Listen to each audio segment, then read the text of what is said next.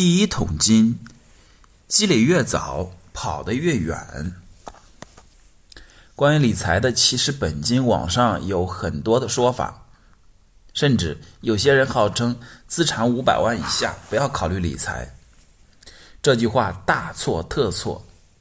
他们把理财当做当做高考，只有做的做好极其充分的准备，才能走上考场。这种人是有。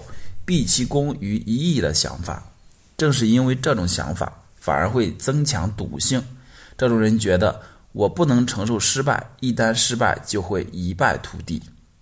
实际上，理财是一项类似于游泳的实践技能，没有谁可以通过学习理论就能完全掌握。它如同游泳，不论你多有天赋，都需要到水里去才能学会。只有在不断的呛水、反思与改进以后。你才能体会到畅游的感觉。你越早开始理财，就比别人越有更多的时间去学习、积累经验。人在年轻时犯错的成本低，可以做更多的尝试，尽快的让自己成熟起来。比如你现在有十万元，可以用来买股票，熊市来了亏得一塌糊涂，但是你最多就损失了十万元。如果你会反思，从中吸取教训，增长见识。未来挣钱的概率就会越来越大。相比之下，人在年老时投资理财犯错就是一场悲剧。人在六十岁时把全部的积蓄投进高风险产品，一旦出事，后果就极其严重。二零一五年，上海的黄老先生给当地的公安局写了一封信，说他一辈子的积蓄都被骗走了，现在损失惨重，想死的心都有。黄老先生当年七十五岁，本应该是颐养天年，却遭受了沉重的打击。因为这笔投资，他和家人的关系都闹翻了。他把钱全部投入了一家生物科技公司，这家公司承诺投资的年化收益率可以达到百分之二十四。黄老先生一年什么都不用做，用于投资的三十一万就可以净赚七万多元。黄老先先生心想。靠这每年七万多的利息，退休以后可以高枕无忧了。巴菲特的年化收益率才百分之二十二。如果黄老先生对理财有一些了解，就不会上这样的当了。任何一个投资理财的高手都有过失败的经历，巴菲特也是如此。在掌握了基本的投资理财知识以后，只有通过做中学，我们才能真正的提高投资理财的能力。那么，我们到底该从什么时候开始理财呢？存款有五万元就可以开始理财了。为什么定这个标准呢？它让你的理财操作既有意义又有一定的门槛。本金太少，如本金一两万，即使年化收益率增加百分之五，也对结果影响不大。反馈不足，反而影响你长期坚持投资的决心。本金越多，你越就。你就越能享受规模效应。你拿五十万和拿一百万去做投资所花的时间差不多，但是如果计算单位时间的理财收益，那后者明显更高。对大多数人来说，积累五万元都不都是不难实现的。即使你刚毕业，工资不高，辛苦工作两年，也能积攒下来。不过能力归能力，意愿归意愿。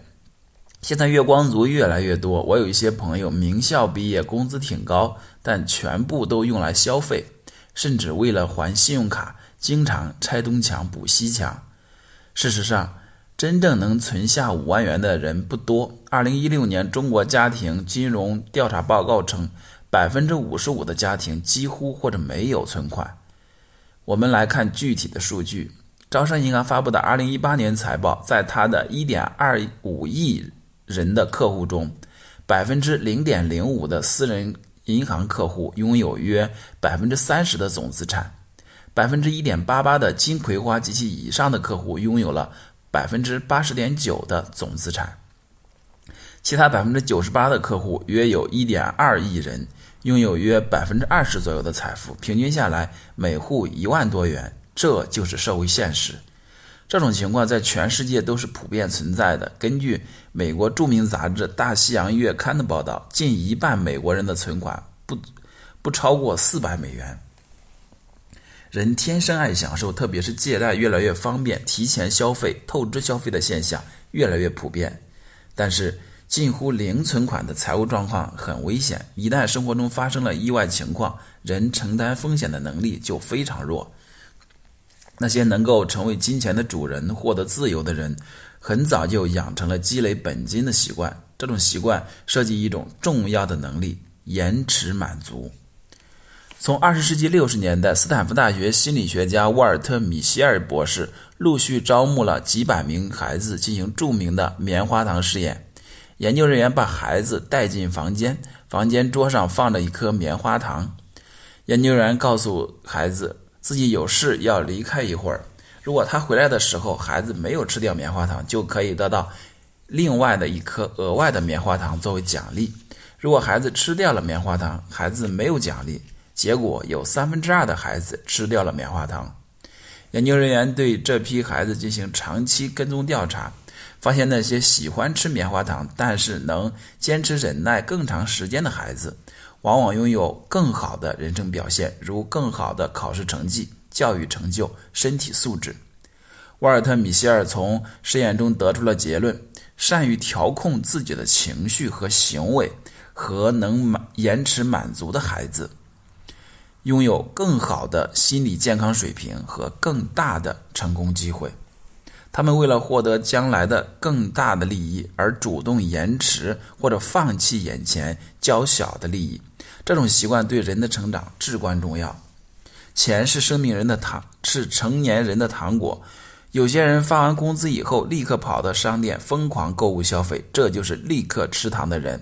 有些人目光长远，把一部分钱存起来。